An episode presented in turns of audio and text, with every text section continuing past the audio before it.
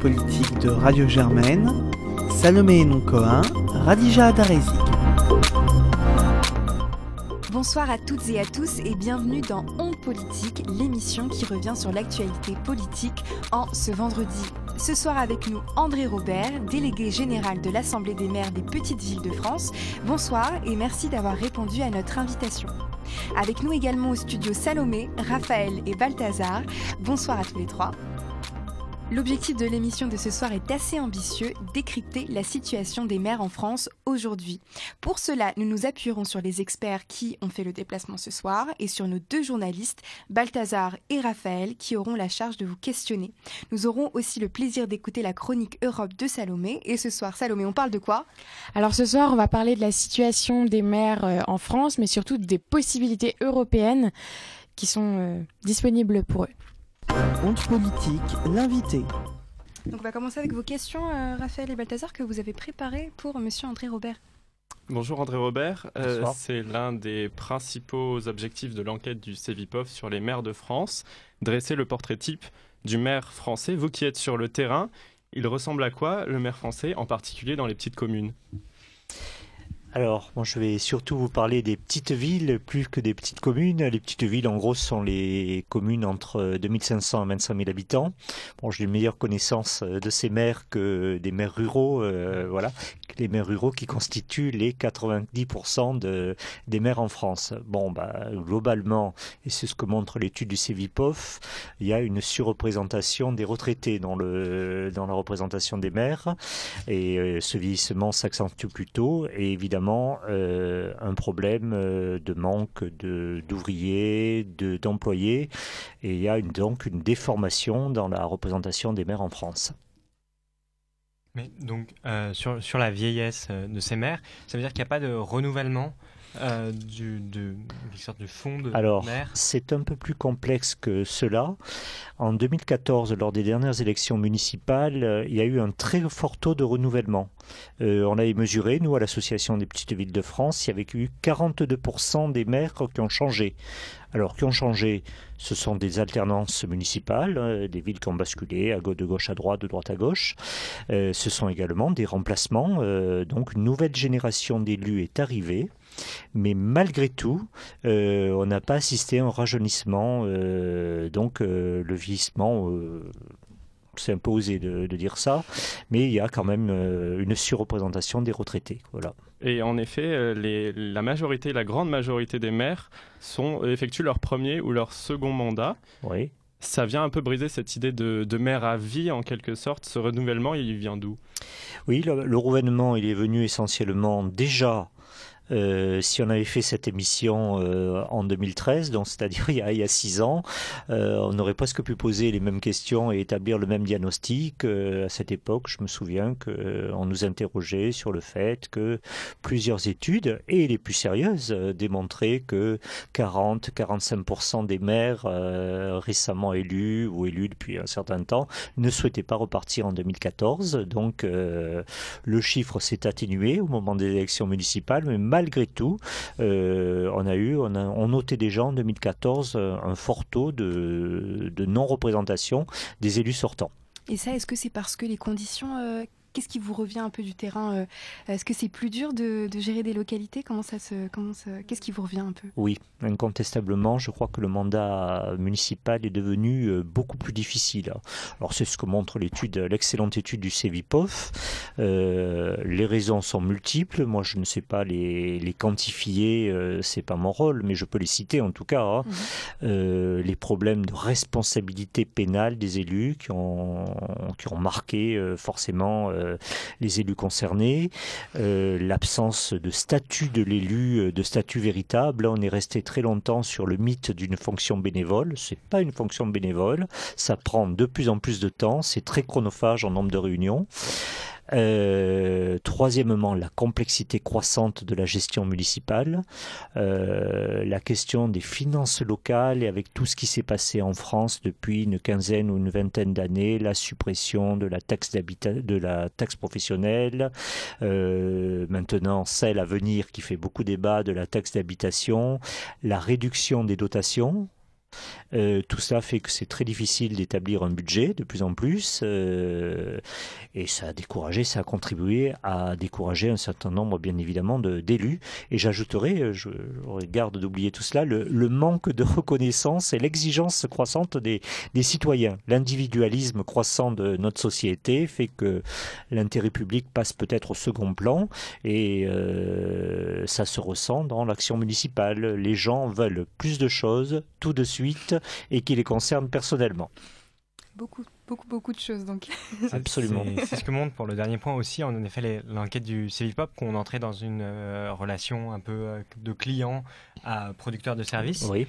Et euh, donc tout ça arrive à un, constat qu'en 2014, pour la première fois, on avait eu 64 communes sans candidats au, au, premier tour de l'élection de l'élection.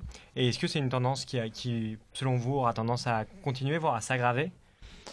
Euh, bon, alors les communes euh, qui n'ont pas connu de candidats, euh, c'est vraiment de toutes, toutes petites communes.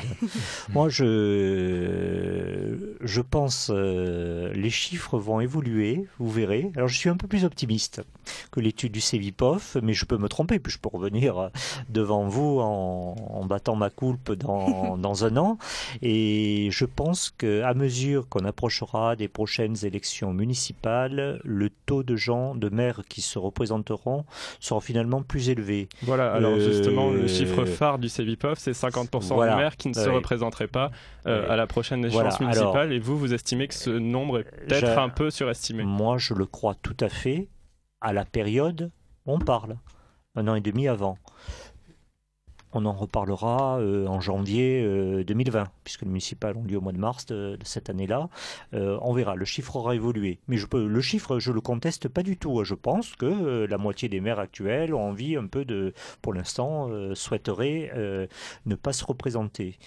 Après, euh, est-ce qu'ils trouveront des successeurs? Qu'ils estimeront que les gens qui veulent prendre la suite euh, sont à la hauteur, euh, suivent bien les maires, ont bien une continuité hein, Voilà. moi, je suis frappé de quelque chose. Il y a des élections municipales à peu près tous les week-ends, partielles. On n'en parle pas beaucoup parce que c'est dans des petites villes. Hein, ça, c'est. il y en avait trois le week-end dernier. Euh, dans deux en région parisienne. Hein. Euh, des villes de 10 000 habitants, Coignères dans les Yvelines, et Villemomble en Seine-Saint-Denis. Euh, il y a cinq listes chaque fois, en moyenne. Cinq listes, c'est un conseil municipal, à minima, enfin dans une petite ville, c'est 29 personnes. Avec l'exigence de la parité. C'est pas si facile hein, de faire une, une, liste municipale. Donc 29 personnes multipliées par 3, ça fait 150 candidats à trouver. Euh, on n'a pas de pénurie euh, de, candidats. potentiels et vous verrez, ça se confirmera. Euh, excepté peut-être dans les toutes communes, les, les communes rurales les, les, plus petites. Hein. Je parle des villages, des, des, communes moins de 500 habitants. Là, je pense qu'il y a un, un vrai problème. Voilà.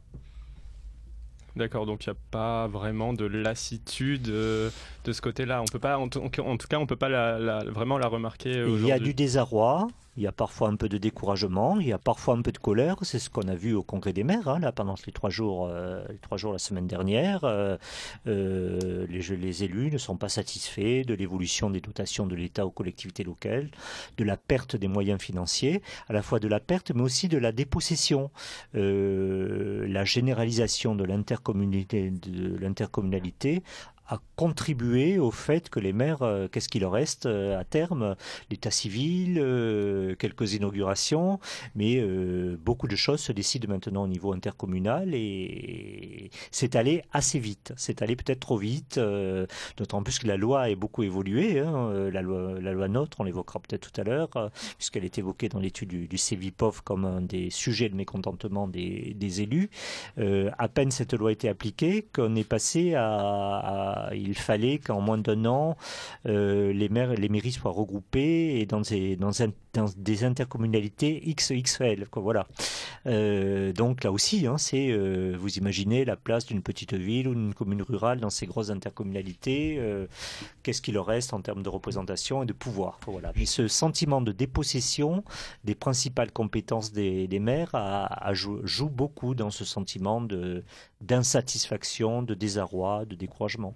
Pour, votre sujet des petites villes, comment, dans le cas des, des intercommunalités XXL, comme vous dites, sont-elles intégrées? Est-ce qu'elles sont forcément en quelque sorte rattachées à un plus grand pôle qui en quelque sorte absorberait le pouvoir ou alors oui et non, il y a deux types de petites villes. Il y a des communes, disons, périphériques, périurbaines qui sont rattachées à des, à des, à des grandes intercommunalités euh, autour d'une métropole. Et par contre, euh, vis-à-vis dans certaines zones rurales, c'est la petite ville qui apparaît comme la, la, la grande ville qui absorbe tout, euh, ce qui est un peu exagéré, mais il y a parfois cette image. Quoi. Voilà, donc on a deux types de situations. Quoi. La, la petite ville bourg-centre qui fédère intercommunalités au niveau rural et des communes périurbaines et périphériques euh, situées au sein de grandes agglomérations et là qui ont évidemment, euh, euh, dans les maires et les élus municipaux, ont quand même perdu beaucoup de pouvoir et beaucoup de compétences. Et justement, il y a un certain nombre de maires qui disent ne plus pouvoir satisfaire les électeurs. Est-ce que l'intercommunalité, c'est une des raisons, une des choses qui peut expliquer que la marge de manœuvre des maires est réduite? La marge de manœuvre s'est réduite au fil du temps du fait de la perte des moyens financiers essentiellement. Je vais prendre un exemple sur 20 ans.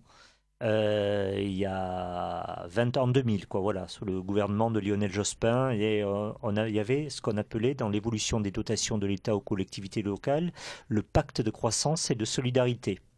Alors le pacte de croissance et de solidarité, c'était que les dotations de l'État aux collectivités étaient indexées sur la, croissance du PIB plus l'inflation. Après, on a enlevé l'inflation. Il restait plus que le taux de croissance. En plus, la croissance baissait, diminuait euh, sensiblement. Après, il y a eu le gel des dotations. Et puis, on a diminué les dotations. Voilà, pendant euh, les 2014-2017, euh, les dotations ont baissé chaque année de 3 milliards et demi par an. Voilà. Donc, vous imaginez en 20 ans, le maire qui a un peu une certaine ancienneté, euh, voilà. Et au niveau des communes les plus petites, petites villes, communes rurales, qui sont très dépendants également des aides des régions, puisque la baisse des dotations a impacté également les régions, les départements le dernier maillon de la chaîne que sont les, petites communes ont subi de plein fouet cette réduction des, moyens financiers. Donc ça s'est joué. Donc les, les, maires ont moins de moyens pour, euh, pour remplir leur engagement municipal, le programme sur lequel ils ont été élus. Puis effectivement, beaucoup de compétences étant passées à l'intercommunalité, euh, ça demande un choix, euh, j'allais dire, majoritaire de l'intercommunalité pour faire, pour réaliser tel ou tel équipement. Voilà. D'accord, donc on va continuer à parler moyens financiers, euh, Monsieur André Robert, mais on va partir euh, de manière, euh, on va partir en Europe et on va parler des fonds avec avec Salomé. Oui, en effet, le budget 2019 prévoit de nombreuses baisses budgétaires pour les pour les communes petites et grandes. Neuf missions devraient voir leurs crédits diminuer par rapport à 2018 et les principales baisses devraient toucher les ministères du Travail et de la Cohésion des territoires, donc finalement ceux qui, qui, qui, sont concernés euh, par notre émission d'aujourd'hui, mais aussi les crédits alloués aux relations avec les collectivités. Trêve de jargon, en fait, tout ça, ça signifie que, en plus de perdre la taxe d'habitation et de nouveaux emplois de fonctionnaires euh, des collectivités locales, les communes n'auront plus d'argent pour financer des projets. Et en plus, moi, je sais de quoi je parle, enfin, je pense. Mon père est maire d'un petit village de 600 habitants au fin fond de l'Eure. Il est au conseil municipal depuis 2001, maire depuis 2014. Depuis lors, l'enveloppe de la dotation globale de fonctionnement, donc en gros, c'est ce que les communes touchent de l'État dans sa plus grande globalité, c'est en constante baisse. Elle est passée de 40 milliards euh, d'euros en 2014 à 30 milliards d'euros en 2017. Euh, pour une petite commune comme la mienne, euh, je vous laisse faire le calcul de ce que représente une telle baisse. Concrètement, ça signifie qu'un nombre restreint de travaux, d'événements, de fêtes, de rassemblements, fêtes organisés par des petits villages, où, contrairement aux légendes urbaines, tout le monde ne se connaît, pas ou ne se connaît plus, puisque la mairie n'a pas toujours les moyens d'organiser les événements pour permettre aux gens de se connaître. Pourtant, en faisant quelques recherches, je me suis rendu compte qu'il existait d'autres alternatives pour les communes, les fameux fonds européens. Alors ils sont décriés, peu connus, simplement oubliés, euh, mais ils sont cinq et ils pourraient proposer une alternative aux coupes budgétaires françaises. Les fonds européens structurels d'investissement, c'est comme ça qu'on les appelle euh, dans le langage européen, ont vocation à renforcer la cohésion économique, sociale et territoriale. Ils financent principalement des projets d'envergure locale, euh, présentant des effets bénéfiques pour, euh, pour le territoire, mais pas forcément, ça peut être également pour l'emploi, pour l'environnement, et ils répondent à des objectifs prioritaires du territoire. c'est en gros ce qu'on peut, peut, lire sur le site touteleurope.eu que par ailleurs je conseille fortement. Euh, sur la période 2014-2020, le budget de ces fameux fonds européens s'élevait à 454 milliards d'euros. Donc c'est un nombre considérablement plus élevé que les 30 milliards d'euros français. C'est pour ça que je conseillerais aux, aux maires de peut-être se tourner vers ces fonds européens. Admettons que je sois maire d'une commune de 1000 habitants, disons dans le Gard. Si mon projet concerne un secteur particulier et que je veux dépasser l'échelon local, je peux consulter les programmes sectoriels proposés par l'Union européenne. J'aimerais instaurer une conscience écologique à mes concitoyens pour qu'ils installent des panneaux solaires sur leur toit et compostent leurs déchets organiques. Alors dans ces cas-là, j'ai droit euh, à un fonds qui est appelé LIFE, comme vie, pour justement redonner vie à ma commune et financer une partie des travaux pour les habitants pour euh, qu'ils puissent poser des panneaux solaires et installer des composts euh, dans, dans, leur, euh, dans leur jardin. Malheureusement, j'ai pas le temps de m'étendre et de vanter les mérites de faire appel à ces fonds européens, mais le seul message que je souhaite faire passer, c'est que l'Europe aussi a un rôle à jouer dans la construction de la commune.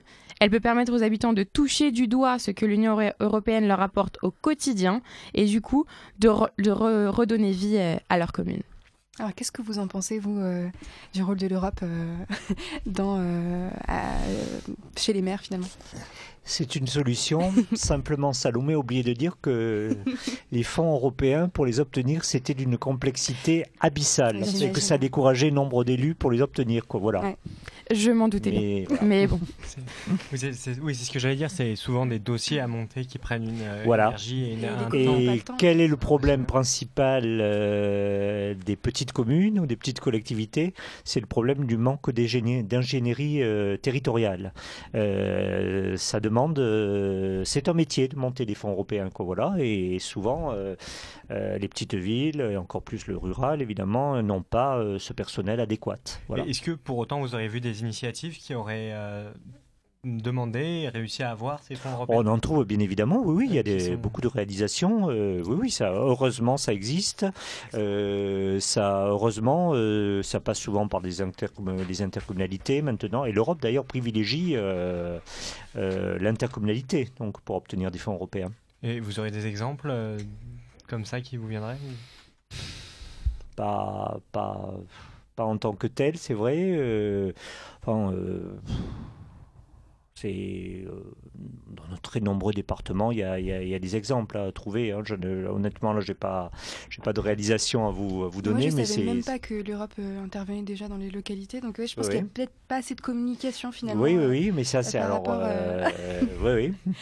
donc, j'espère qu'on va écouter l'émission pour que les maires, vont pouvoir être au courant. Alors, moi, il y a quelque chose qui m'a interpellé tout à l'heure dans votre discours, c'est vous parliez du désarroi. Vous avez mhm. senti un peu chez les maires pendant cette assemblée générale. Est-ce que vous pensez euh, qu'il y a une déconnexion en fait entre euh, entre les maires en fait. Est-ce qu'il y a hum, les maires sentent une déconnexion entre finalement le, gouvernement central un peu et, euh, et les localités oui. les communautés? Oui sans doute sans doute. Peu ou prou il y a un phénomène de ressenti de recentralisation de la part du gouvernement notamment de, ce gouvernement et, du président de la République. Euh, euh, d'abord, le président de la République n'est pas élu n'est pas un élu local, pardon, n'est pas élu, excusez-moi, n'est pas, un élu, n'est pas un élu local. Et ce n'est pas lui faire injure de dire que sa formation euh, ne l'a pas préparé à la connaissance, une connaissance fine des, des territoires. Et c'est vrai que ça s'est ressenti euh, la première année ou les, les 18 premiers mois de son, de son quinquennat alors, ça démarrait assez bien puisqu'il avait instauré une conférence nationale des territoires. Et la première réunion a eu lieu en juillet 2017, donc euh, deux mois après son élection. C'était une grande euh, assemblée. Et nous, euh, ça nous convenait très bien parce qu'au nom de l'association des petites villes, on avait réclamé, on avait adressé un manifeste à tous les candidats à l'élection présidentielle quelques mois avant, où on proposait la création d'un haut conseil des territoires. un haut conseil des territoires, c'était un organe de, de concertation. C'est une idée qui venait de vous? C'est ça Enfin, qui venait de. Qui veut voilà, c'est une idée de la PVF, voilà, euh, qui donc qui réunirait euh, à, échéance régulière euh, une instance de dialogue entre le gouvernement et les principales associations d'élus. Donc il y a la mise en place de cette conférence en juillet 2017 au Sénat.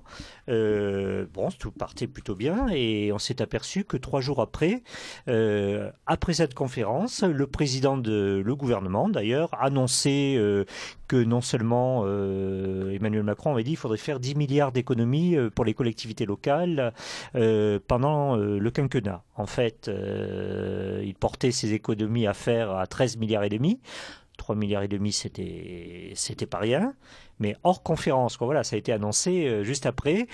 Euh, le gouvernement a annoncé une baisse très sensible des contrats aidés dans les collectivités locales. Alors les contrats aidés, c'est pas la panacée, hein, c'est pas la solution pour l'emploi des jeunes, mais ça permettait à certains de mettre, d'avoir le pied à l'étrier, puis de répondre à des besoins de, de services publics locaux euh, auprès des personnes âgées, dans les collèges, dans l'accompagnement de la sécurité des, des écoliers. C'était euh, c'était pour les petites villes quelque chose de, de, très utile. Voilà. Donc il y avait une diminution drastique de ces contrats, euh, diminution de l'aide à l'investissement. Euh, je passe sur la baisse de, des APL, de, de l'aide au logement également. Euh, on s'est aperçu finalement, mais si, le gouvernement ne parle pas de ça au moment de la conférence des territoires, à quoi sert cette, conférence? Tout ça a un peu périclité jusqu'à l'an dernier, il y a quelques mois, là, un an après, en juillet 2018, la dernière conférence nationale des territoires, euh, la dernière réunion a été boycottée par euh, les grandes associations d'élus. Quand je dis grandes associations d'élus, c'est l'association des maires de France, l'association des régions de France et l'association des départements. Voilà. Donc du fait, depuis, il n'y a plus de réunion. Euh, voilà. Donc il y a, y a, un problème de, de relation évidente entre le, le, gouvernement dans son ensemble et les, les représentants des collectivités locales que sont les, les associations d'élus. Vous avez parlé des économies que demande de faire le gouvernement, euh, de multiples types. Ce que montrait aussi assez bien l'enquête du CEVIPOF, c'est que pour 47% euh, des maires, le, premier endroit où on allait chercher quand il fallait faire des économies, c'était un report de l'investissement. Euh, Est-ce qu'à terme, si, depuis, si chaque économie qui sont faites depuis qu'on demande depuis peut-être 10 ans euh, sont un report d'un investissement. Est-ce qu'on est que on, va arriver avec un problème de vieillissement des infrastructures en général? Absolument.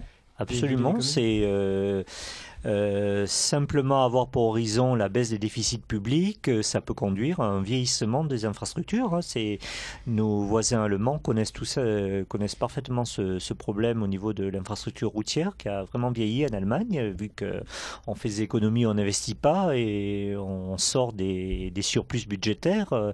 Et bon, tout ça a une certaine limite. Alors effectivement, non seulement je pense que ça pénalise la croissance économique, ça pénalise l'emploi et en même temps, euh, bah, les équipements qui devraient être euh, modernisés euh, ou de nouveaux équipements construits ne se font pas.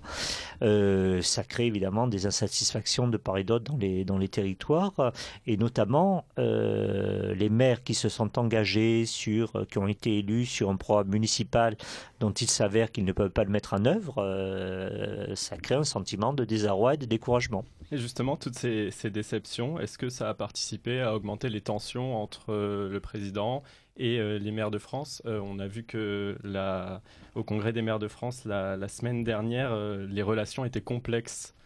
Oui, c'est le mot, complexe. Alors, d'abord, le président de la République, il n'a pas honoré tout à fait une promesse au Congrès des maires. L'an passé, il avait dit au premier, euh, lors de son première intervention en 2017, je reviendrai chaque année devant vous vous rendre compte de mon action. Il n'est pas revenu cette année. Alors, il a reçu euh, des élus à l'Élysée. Il a reçu, euh, il a, alors.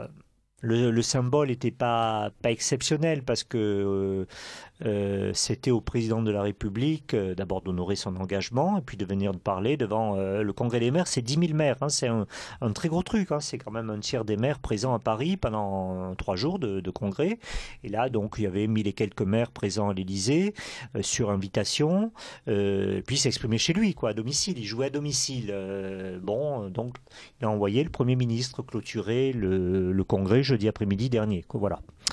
Euh, qui n'a pas fait d'annonce euh, extraordinaire. Hein. Il n'y a, pas eu d'annonce fondamentale. Euh, il, a dit qu'il comprenait le problème des maires, voilà, que c'était difficile, mais que c'était difficile pour tout le monde, et pour l'État, et pour... voilà. Est-ce que cette lassitude des maires, on la retrouve en région? Et plus particulièrement dans le rapport du CEVIPOF, il y a un chiffre qui nous a intéressé, c'est que seulement 5% des maires sont affiliés politiquement. Est-ce que vous, dans les, dans les petites villes, vous, rencontrez euh, euh, ce chiffre concrètement? Alors, euh, pas tout à fait, non, non, parce que je vous dis, l'enquête, par la force des choses et par le nombre, surreprésente le, le rural. Alors, effectivement, une majorité de maires ruraux sont non affiliés politiquement. Au niveau des petites villes, à partir de 3000 habitants, oui, il y a une sensibilité. Je ne dis pas qu'ils sont tous encartés politiquement, mais il y a beaucoup de listes divers gauche, divers droite. voilà, donc il y, a, une préférence politique quand même. voilà. Euh, encore qu'évidemment, euh, l'élection présidentielle de 2017 a un peu rebattu les cartes en termes d'affiliation politique. Euh, même si on remarque que le, parti politique euh, qui soutient le, président de la République, enfin la majorité présidentielle, n'est pas encore extrêmement présent au niveau des élus locaux. Euh, on le mesure difficilement, ça on le mesurera peut-être au municipal de, 2020. Euh, pour l'instant, le vieux monde a encore de l'avenir devant lui au niveau des élus locaux. Voilà, justement, c'est un, un, parti qui s'est créé, qui, paraît... C'est un, une présidentielle, un présidentialisme quasiment un peu centralisé. C'est un parti qui s'est créé euh, d'abord pour une élection présidentielle. Euh, est-ce qu'il y a quand même eu sur le terrain même des espèces de ralliements, des gens qui étaient divers gauche, qui étaient divers droite et qui ont, qui ont fini euh, LRM et qui du coup se présenteraient LRM aux prochaines élections? Écoutez, alors ben, l'avenir le dira. Moi, je ne veux pas trop faire de pronostics parce que ça m'évitera d'être trop démenti. Euh, je pense que les maires, comme tous les citoyens, c'est des, enfin, des citoyens comme les autres, c'est-à-dire qu'ils fluctuent au niveau de, je crois qu'on n'est plus tout à fait au niveau de, disons, de, ralliement, de satisfaction de ce qu'il pouvait y avoir. Euh, il y a toujours un état de grâce après une élection présidentielle.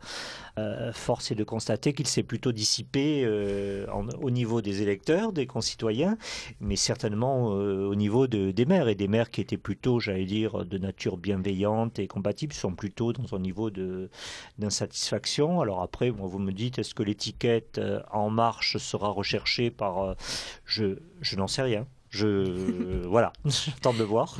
Beaucoup de sagesse et, euh, et on va terminer l'émission sur euh, sur ce point-là. Merci beaucoup, Monsieur André Robert, euh, d'avoir assisté à l'émission et, et puis on souhaite bon courage à, à tous les maires de France et à bientôt sur Radio Germaine. Merci beaucoup.